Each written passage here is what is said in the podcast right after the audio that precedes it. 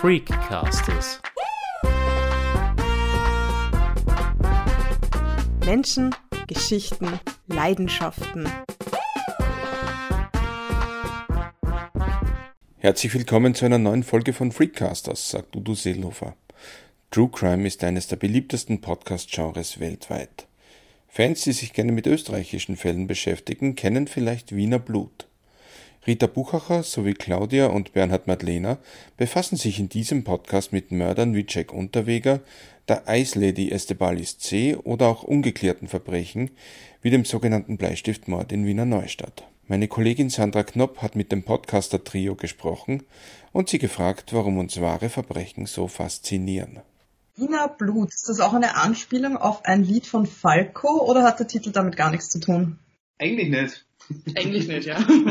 Das ist mehr Ähm. glücklicher Zufall als Absicht, oder? Ja. Ja. Muss sowas sagen, du hast den Titel geboren. Es war uns bewusst, dass, dass es einen Song von Falco gibt, der so heißt. Und es ist ja mehr, also irgendwie diese Doppeldeutigkeit mit Blut und Wien, die, die uns, glaube ich, angezogen hat, diesen Namen zu nehmen. Ja, Genau. Ja es, es ist allerdings so, dass sie jetzt bei der Medienbeobachtung, also Google Alert und so, natürlich draufkommen, wie viele Wiener Blut, äh, was nicht, Dinge es da draußen gibt, angefangen von der von der bekannten Operette, die in, immer noch in tausend verschiedenen Variationen scheinbar aufgeführt wird, bis zu Falkos Song natürlich und, und irgendwelchen Gerichten und Bars und was ich was alles. Ja, also von dem her war es vielleicht nicht das Beste, aber auf der anderen Seite das klingt gut und es passt halt einfach. Es, es passt, passt halt zu uns, ja. Ich glaube, es passt zu uns viel besser als zu allen anderen, die sich den Namen auch schon geschnappt haben. Ja, außer Falco. Ja. Ja. Falco geht über alles. Und die Operette war halt zuerst da. Das kann man abstreiten. Ihr sprecht ja über österreichische Kriminalfälle. Ist Wien jetzt eine besonders blutige Stadt? Irgendwie scheint's so, oder? Es ist, halt also, zumindest, es ist halt zumindest die größte Stadt in Österreich, also es ist naheliegend, dass da mehr Verbrechen irgendwie passiert sind oder passieren. Und Wien hat ja so diesen Ruf, irgendwie so morbide zu sein. Vielleicht hat das da was damit zu tun, Mhm. dass es da einfach so viel gibt und dass man da so gern drüber redet.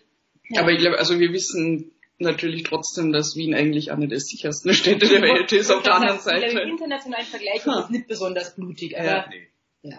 Aber es kommt uns, glaube ich, manchmal so vor, weil viele unserer Fälle halt einfach ähm, in Wien passiert sind und wir halt auch relativ weit in der Zeit zurückreisen und da gibt es natürlich dann viel, was man erzählen kann, ja. Aber wenn man dann wieder schaut, was wir schon für Fälle gehabt haben, und es sind jetzt dann, glaube ich, schon knapp über 30 mittlerweile in dem halben Jahr, die abartigsten sind nicht in Wien passiert. Also wenn ich an den Guido Zingerle, das Mhm. war Tiroler. und das war blutrünstiges Ungeheuer, ja. Und der, der Engleder war Oberösterreicher, Mhm. oder? Also wenn man in das Genre eintaucht, dann kommt man dann schon drauf, dass äh, äh, auch die anderen Bundesländer einiges zu bieten haben. Der Wir waren jetzt, glaube ich, tatsächlich schon in jedem Bundesland. Ja.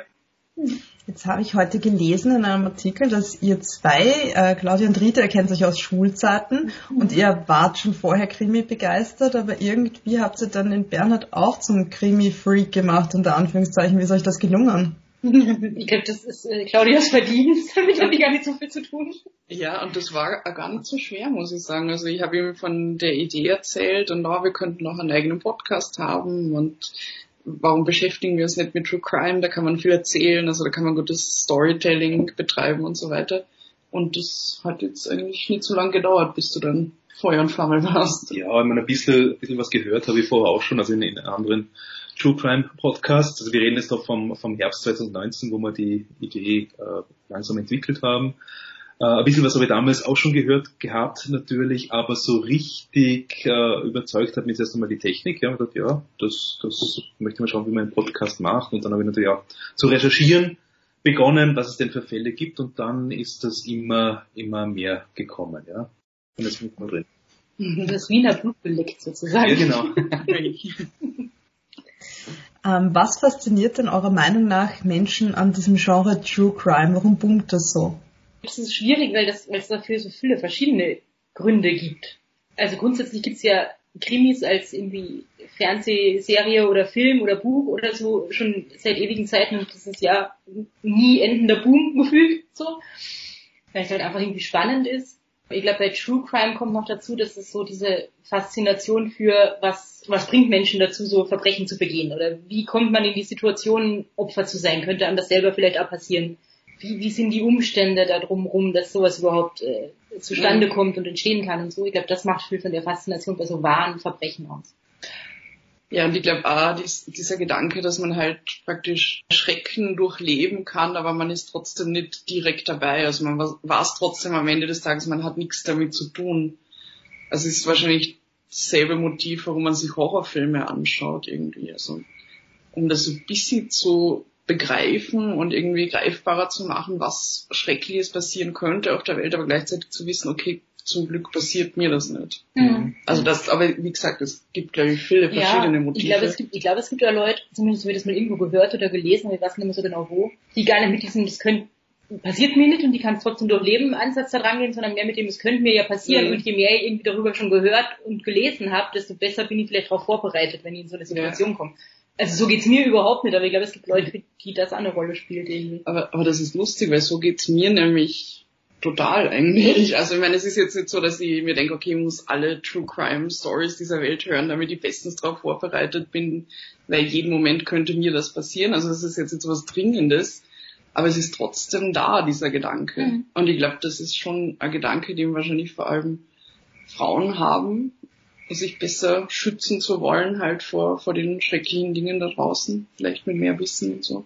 Und äh, was, was ich das Gefühl habe, ich meine, es gibt so, bei Österreich bleiben, so, so Handvoll Fälle oder, oder, oder von Personen, über die hat man irgendwie irgendwann schon mal was gehört, ja, sei es der Jack Unterweger aus den frühen 90er Jahren, jetzt mit dem, mit dem, es beim großen Prozess äh, bleiben, oder den, durchaus auch den Singerle, den ich schon genannt habe, äh, der in den äh, 40er, 50er Jahren aktiv war. Also vielleicht, vielleicht muss man so sagen, also jede Generation hat äh, irgendwelche monströsen Mhm. Menschen, von denen man schon mal gehört hat, die eine Menge anderer Menschen umgebracht haben oder zumindest in, in, in Terror und Panik äh, versetzt haben. Und wenn man die Möglichkeit hat, über diese Menschen oder über deren Stories mehr zu hören, mehr Deta Details, dann interessiert das die Leute. Ja? Und wenn es dann noch drauf muss, okay, das ist wirklich passiert und nicht nur ein Krimi, dann bleiben sie auch mehr als A, zwei, drei Folgen bei der Stange.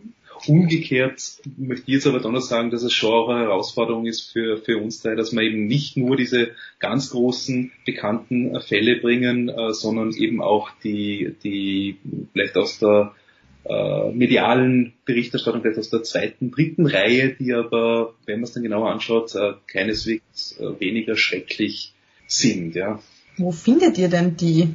Wie, wie gräbt man die aus? ja Man googelt ganz viel. Wir haben, wir haben ein paar Bücher, also wir haben da so eine kleine Bibliothek angelegt mit, mit Büchern, die halt ähm, diverse Fälle behandeln. Es gibt das Kriminalmuseum in Wien, wo wir uns Inspiration geholt haben. Und es gibt Google und Es gibt Google.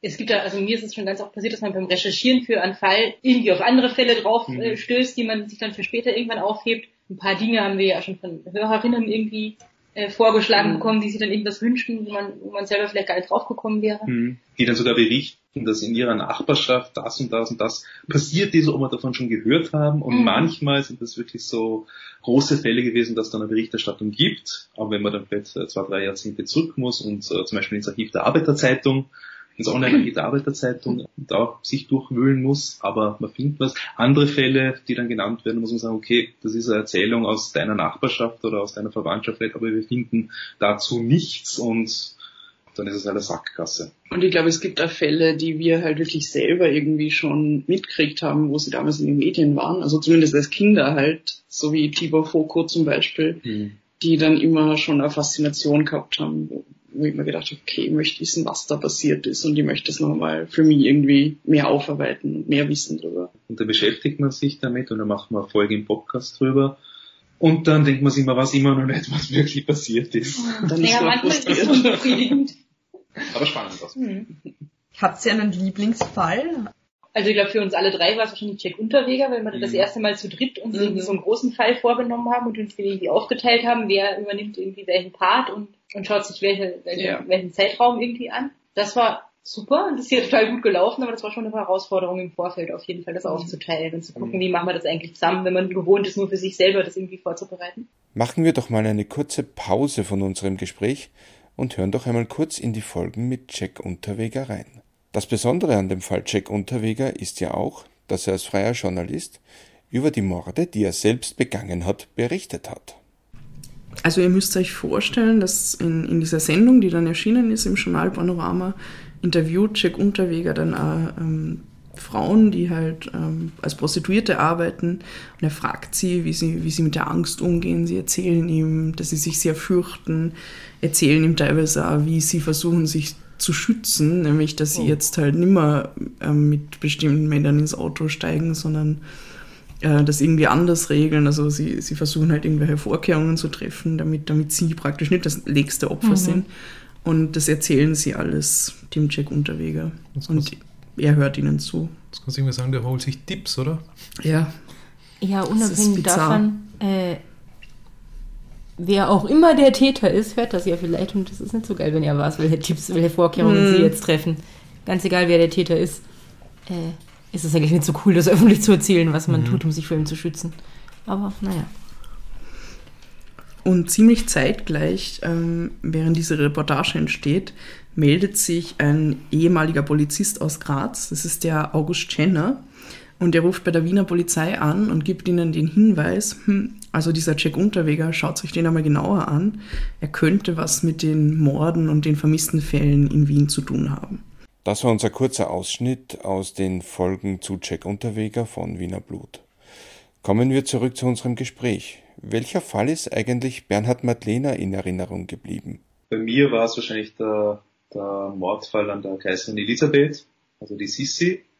Ich habe das gewusst, was, irgendwie jeder weiß über die Zeit, aber ich war natürlich schon mit der, mit der damaligen österreichischen Monarchie auseinandersetzen müssen, mit der Familiengeschichte von Sissi, von, von ihrem äh, Mann natürlich, dem Kaiser Franz Josef und so weiter. Und in, in dem Sinn war es einfach eine aufwendige Recherche, die dann durchaus sehr interessant war und, und, und ja, auch nachhaltig wirkt, ja, weil ich einfach was gelernt habe daraus. Ich glaube, mein Lieblingsfall kommt erst. oh, wann kommt das?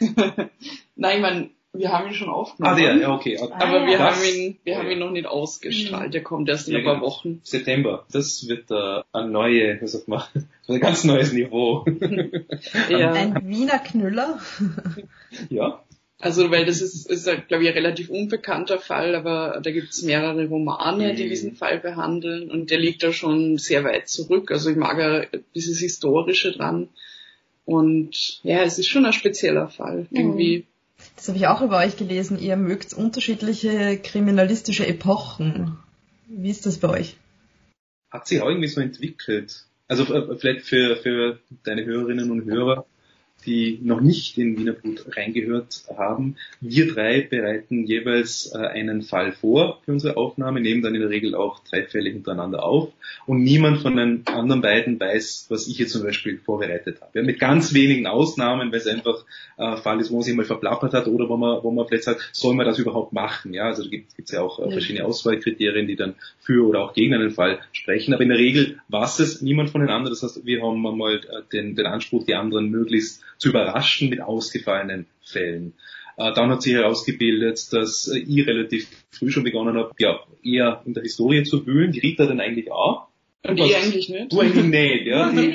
Die, die, die Claudia war eher bei den, bei den neueren Fällen. Mhm. Ich habe irgendwie mit den Fällen angefangen, an die ich mich selber erinnern kann. Also wo mhm. ich mir gedacht habe, so, boah, das hat mich schon immer irgendwie beschäftigt.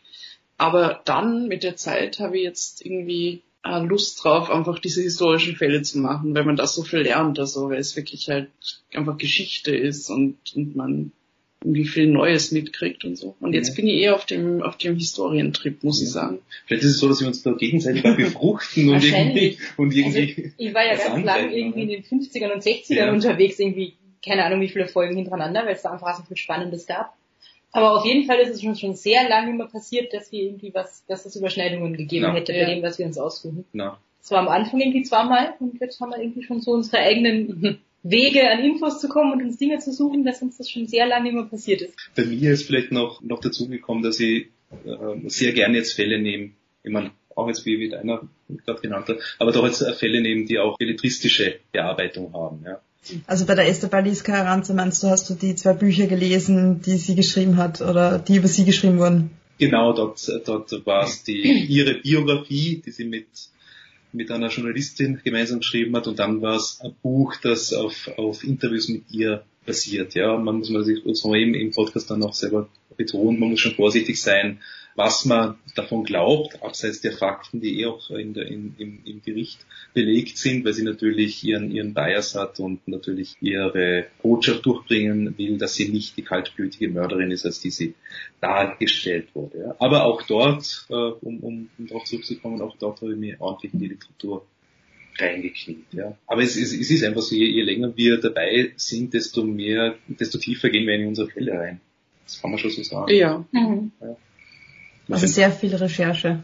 Ja, man verliert sich dann oft drinnen und hat dann manchmal schon ein bisschen einen Stress, noch rechtzeitig fertig zu werden mit seinen Aufzeichnungen. Oder das so zu kürzen, dass man jetzt nicht irgendwie fünf Stunden lang erzählt. Ja. Das war gar nicht so leicht. Ja, ja. Und es hat ja jeder von uns einen, einen unterschiedlichen Präsentationsstil. Also bei mir, ich bin sehr stark an meinen Skripten, obwohl ich, also ich meine, ich habe eigentlich keine wenig Probleme, irgendwie frei zu reden, aber doch bei sowas möchte ich möglichst, äh, möglichst alle Fakten richtig durchbringen. Deswegen bin ich dann schon sehr äh, bei einem Vortrag eher, wohingegen die, die Claudia und die Rita dann schon sehr frei, mehr, mehr beim Storytelling sind eigentlich. Ja. Aber es kommt scheinbar alles drei, alle drei kommen ganz gut an bei den Hörerinnen und Hörern. Und das war ja der Plan so ein bisschen, ne? Ja. Drei, drei unterschiedliche Menschen und Stimmen zu haben für unterschiedliche Vorlieben da draußen. Mhm. Vor allem ihr gambelt ja richtig ums Erzählen. Also das Würfeln und das, ähm, das ist immer so ein fixer Bestandteil. Wer darf jetzt erzählen? Wer darf jetzt vors Mikrofon? Das stimmt, ja. Und die möchte eigentlich immer als Erste, aber die, ich weiß nicht, die Würfel mögen wir nicht so. Das ist schwierig. Ja, die, die Würfel, also das ist eigentlich alles an, an, an dem einen Abend entstanden, wo wir, wo wir uns mal zusammengesetzt haben, letztes Jahr, also 2019 zum, zum Nikolaus. Also 6. Dezember war das. Da haben wir tatsächlich gesagt, okay, wir haben eine Grundidee für einen, für einen True Crime Podcast und jeder von uns dreien hat da seine Ideen gebracht. Und innerhalb von zwei bis drei Stunden, glaube ich, haben wir dann gesagt, okay, das und das und das machen wir wirklich.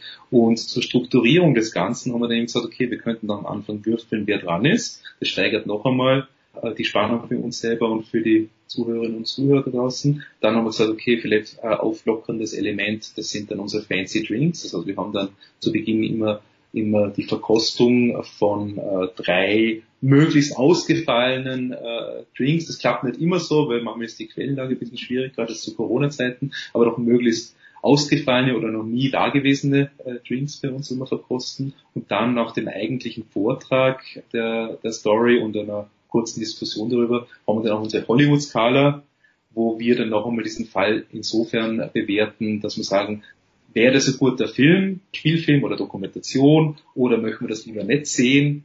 Und dabei versuchen wir aber doch nicht irgendwie sensationslüstern zu sein und nicht zu sagen, boah, das wäre Actionknüller, sondern äh, ist, die, ist die Geschichte einfach es wert, weitererzählt zu werden. Unter aller Rücksichtnahme natürlich auch auf die Opfer. Ja, oder ist sie einfach so grauenhaft, Ja. dass man sie lieber nie wieder hören möchte. Haben wir auch schon gehabt, ja? Ja. Oder über welchen Aspekt möchte man vielleicht noch mehr Mhm. äh, wissen, den man selber gar nicht so. Ja. Stimmt, beim letzten Gespräch, das ich mit Bernhard geführt habe, hat er gemeint, es ist euch sehr wichtig, ähm, sehr sensibel äh, auch äh, auf die Opfer einzugehen, also über die Opfer zu sprechen. Was muss man dabei beachten? Ja, ich glaube, das ist total wichtig für uns alle irgendwie und, und wir lernen da immer dazu und, und machen natürlich auch Fehler, weil, also, man- ja, so wie jeder Mensch wahrscheinlich. Aber es ist uns zum Beispiel wichtig, dass wir ähm, jetzt nicht die vollen Namen der Opfer nennen oder jetzt irgendwie zum Beispiel sagen, in welchem Ort, also wenn das jetzt ein sehr kleiner Ort ist, wo man sofort rausfinden könnte, ach, das ist die und die Familie, die davon betroffen ist und es ist noch nicht so lang her, dann versuchen wir das irgendwie zu vermeiden oder halt andere Namen, andere Orte auszuwählen dafür. Und wir nehmen auch keine Fälle, die jetzt wirklich noch frisch sind, weil das, das fühlt sich einfach für uns nicht richtig an. Also eben je, je weiter in, in, nach hinten Mhm. in der Geschichte, des, desto besser eigentlich, weil man da irgendwie ein bisschen sicherer sein kann, dass es halt vielleicht keine direkten Angehörigen mehr gibt, die das, die das dann hören würden oder so. Also ja, also ich, ich glaube, das ist eine, eine schwierige Sache irgendwie, aber wir bemühen uns auf jeden Fall, da nicht was falsch zu machen. Was Ja. bestimmt trotzdem passiert, aber Mhm. mh, wir geben unser Bestes. Ich glaube, unser jüngster Fall, aber den gibt's auch noch nicht. Der kommt dann an Ah, im ja. September. September wird ein spannendes Monat. ähm, ist vor 15 Jahren passiert. Ja. Und da habe ich ganz lange überlegt, ob ich das überhaupt machen will. Weil das ist, also diese, diese Leute gibt's alle noch und die haben jetzt keine anderen Identitäten bekommen und haben mir dann dazu entschieden, den Ort ändern ging irgendwie schwer bei der Geschichte. Mhm. Nicht nur die Nachnamen mitzunennen, sondern einfach allen ganz andere Namen zu geben, damit das ein bisschen, bisschen weniger leicht nachzuvollziehen ist, um wen es Mhm. da eigentlich geht. Und damit hat es sich dann ganz okay angefühlt, aber es ist immer so ein bisschen Gratwanderung. Ja. Und ich glaube, auf der anderen Seite wollen wir halt aber auch nicht nur sagen, okay, und dann hat XY diese Person ermordet und halt auch nichts über, über die Person erzählen. Also es soll halt auch nicht nur irgendwie das Opfer sein am Ende des Tages. Also wenn wir irgendwelche Dinge über die Person rausfinden können, ähm, die jetzt abseits davon stehen, dass sie dann Opfer von einem Mörder geworden ist zum Beispiel, dann Mhm. versuchen wir das natürlich auch so ein bisschen ein, einfließen zu lassen, aber ohne jetzt praktisch die Identität sofort äh, greifbar zu machen dann. Ja, genau. Und wie schaut's mit eurer Hörerschaft aus? Also ist die, ähm, ist die so Österreich, Deutschland, Schweiz? Ähm, ja, es ist immer ein bisschen schwierig, immer diese, diese Zahlen zusammenzukriegen. Die besten Statistiken kriegen wir von Spotify, wo uns, ich sage mal, circa die Hälfte der Leute hören. Ja, also das ist schon, schon unser wichtigster Kanal. Und äh, ich nehme an, dass man das halbwegs auf die anderen Kanäle umlegen kann, aber demnach wären wir bei circa 50 Prozent äh, deutschen Zuhörerinnen und Zuhörern. Ein bisschen unter 50 Prozent, ein bisschen unter 50 Prozent auch Österreicherin und der Rest ist dann, glaube ich, äh, 2 Prozent Schweiz und der Rest ist dann irgendwie weltweit, was aber jetzt wahrscheinlich damit zu tun hat, dass, dass Leute auf Urlaub waren oder einfach deutschsprachige Community in anderen Ländern uns hören. Also die, die Zahl der wirklich äh, englischsprachigen oder spanisch äh, muttersprachlichen Hörerinnen und Hörer, die bei uns landen, ist wahrscheinlich eher gegen Null tendieren. Obwohl uns irgendwer schon mal geschrieben hat, sie lernt äh, Deutsch mit unserem Podcast. Stimmt. Aber das Ah, war, das war den Niederländerin, ja. Genau. Genau, Ah, ja. stimmt. Mhm. Und ihr habt ein Possiphone. Das Ja. erwähnt ihr in den Folgen. Also das heißt, der Kontakt zu den Hörern und Hörerinnen ist euch sehr wichtig. Das, ich weiß auch nicht, gar nicht mehr genau, wie wir da drauf gekommen sind, aber irgendwie haben wir gesagt, okay, WhatsApp und Signal und Telegram sind eigentlich ganz coole Kanäle und, und auch sehr, sehr nahbar, also, also die, die, die Hürde, sich über so einen Kanal zu melden, ist glaube ich nicht so hoch und deswegen haben wir gesagt, okay, wir haben diese Telefonnummer, wir haben diese Kanäle, schreibt uns doch Feedback. Das hat dann nach der zweiten, dritten Folge, glaube ich, schon begonnen, dass uns Leute geschrieben haben.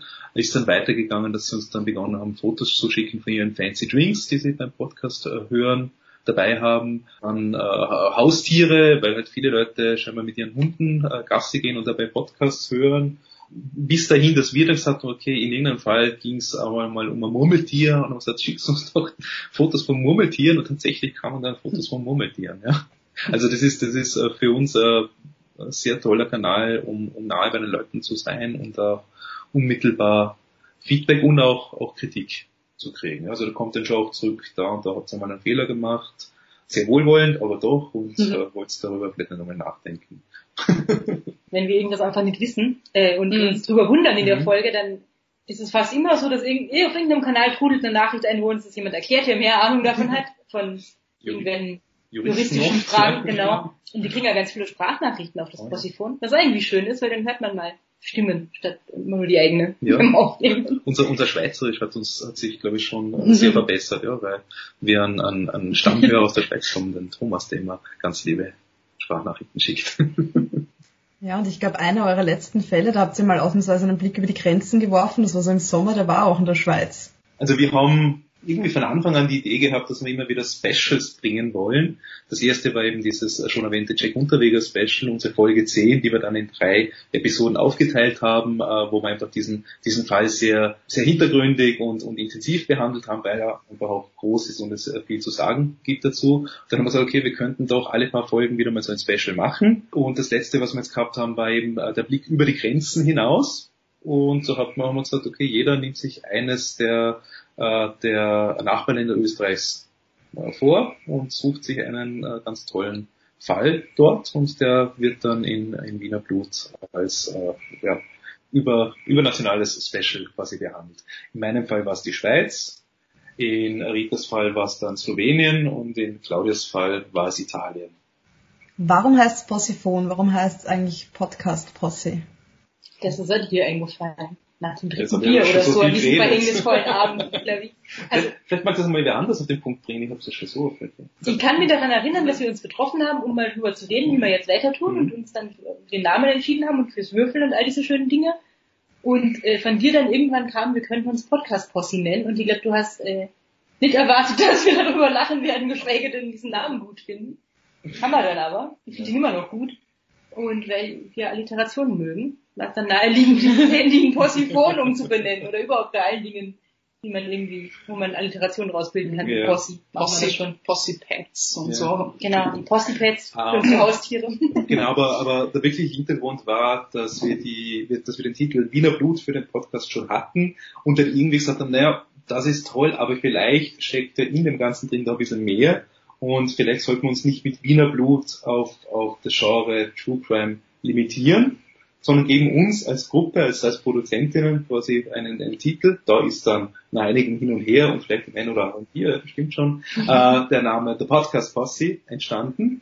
Also die Idee war, dass wir uns eben äh, nicht nur auf Wiener Blut und auf das äh, Genre True Crime äh, limitieren, sondern eben uns einen gemeinsamen Namen geben, der Podcast Posse, und äh, damit eben auch äh, offen sind für Kooperationen mit anderen Podcasterinnen und Podcastern, mit äh, anderen Kulturschaffenden, mit Wirtschaftstreibenden, ja, einfach, einfach vielleicht gemeinsame Podcasts zu machen, gegenseitig in Podcasts aufzutreten oder auch ganz andere Projekte zu starten. Also quasi diese, diese Offenheit oder dieses, dieses Potenzial wollten wir uns einfach mit diesem Namen geben, ja. Ja, und genau, der Hip-Hop Spirit, ja, das ist so Freestyle-Podcasting, äh, wie so eine, eine Hip-Hop-Posse. Ähm, jetzt hat mich noch interessiert, wie schafft ihr es eigentlich, wenn ihr die Fälle alle nicht kennt, dass ihr nicht alle am selben Fall recherchiert? Soll ich das erzählen? Ja. Äh, da kommt die Mama Ingrid ins Spiel, also meine Mama. die hat sich dazu bereit erklärt, äh, sich vorher irgendwie zuspammen zu lassen.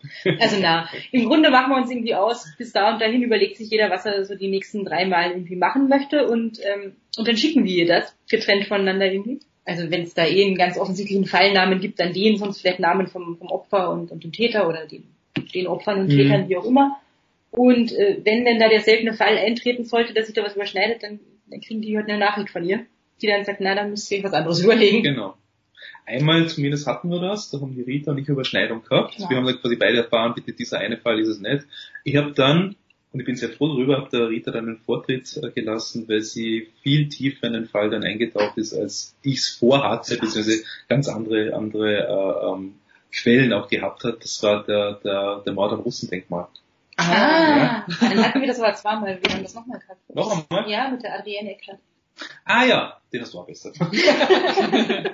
Na, das sind zwei Fälle, die wirklich, wirklich ganz toll sind, so wie Siehst sie sind. deswegen und- bin ich dann in den 50ern und 60ern hängen ja, geblieben. genau. Also bin ich schuld. Und ist die Mama auch ein Fan? Die Mama ist ein Riesenfan. Die freut sich immer schon, wenn, wenn ihr sagt, so, wir haben jetzt aufgenommen und demnächst äh, müssen wir Probe hören. So den Rohschnitt sozusagen und dann hört sie da immer mit und gibt dann auch noch fleißig Feedback und so. Genau. Schickt uns ab und zu Kuchen zur Aufnahme mit. Genau. Fancy Drinks in die Vorbereitung, habe ich gehört. Ja, ja, sie macht jetzt ihre eigenen Fancy Drinks, genau. Aber Sehr, später sehr engagiert. Und für den Herbst seid ihr gerüstet. Auf jeden Fall. Ich glaube, es gibt noch viel zu entdecken. Leider, muss man sagen. Also es gibt halt einfach viele Verbrechen, über die man reden kann. Weird shit. Genau. Oh ja, davon ja. gibt's auch jede Menge. Ja. Ja, das ist vi- vielleicht was, was wir demnächst auch mal angehen sollten irgendwie, weil bis jetzt haben wir uns nur auf äh, also wirkliche Verbrechen Mhm. beschränkt und meistens auf, auf Morde, also eigentlich fast immer. Manchmal auch nur auf, auf, auf Raub und so. Und in Zukunft vielleicht geht's eher in Richtung so anderen Weird Shit, jetzt abseits von Verbrechen, den wir manchmal so dazwischen mischen. Genau, also wir haben dabei Ideen. Ja, also zwischendurch ist das bestimmt ganz gut, weil ähm, gibt ja vielleicht so Tage, wo man sich jetzt nicht mit irgendwelchen blutrünstigen Morden beschäftigen will, aber trotzdem irgendwas Absurdes, Mhm. Bizarres hören möchte. Und da gibt's ja Mhm. genug. Dann kann der Herbst kommen. Ja. Ja. Das war die aktuelle Folge von Freakcasters. Wenn euch unser Podcast gefällt, dann empfehlt uns weiter, folgt uns auf Twitter, Instagram oder Facebook und hört sich auch die anderen Folgen an natürlich. Jetzt hören wir noch einen Ausschnitt aus Wiener Blut. Diesmal erzählt uns Bernhard Madlener von einem sehr prominenten Mordfall. Wer das Opfer war, das verrät er dann am Ende. Und ich sag schon mal, auf Wiederhören. Bis zum nächsten Mal. Wir schreiben das Jahr 1898, ein sonniger Tag im ausklingenden Sommer. Das genaue Datum erwähne ich noch nicht, ebenso wenig wie den Ort, an dem sich die Geschehnisse abspielen. Eine kleine Gruppe an Menschen macht sich früh nachmittags um halb zwei auf den Weg, um die nächste Etappe einer langen Reise zu bewältigen. Es handelt sich um eine wohlhabende Frau mit gutem Ruf in Begleitung ihres Dienst- und Schutzpersonals. Ein Teil des Weges ist zu Fuß zu bewältigen. Man schreitet gut gelaunt an der Uferpromenade eines Sees entlang und plötzlich geht es sehr schnell. Ein Mann bewegt sich auf die feine Gesellschaft zu, stürzt sich auf die edle Dame, wirft sie zu Boden.